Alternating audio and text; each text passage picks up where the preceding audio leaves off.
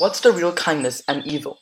Real kindness is guided by the right view, which means being in control of one's actions and directions and being willing to serve without regrets.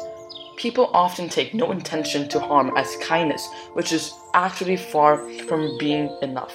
It is human nature not to harm others. However, making an effort to benefit others, even at the cost of one's own interest, is based upon strong value and belief.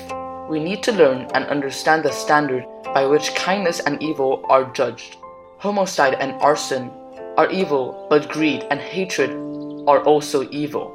Never to blame others for what you don't have and not to be jealous and hateful of those of wealth.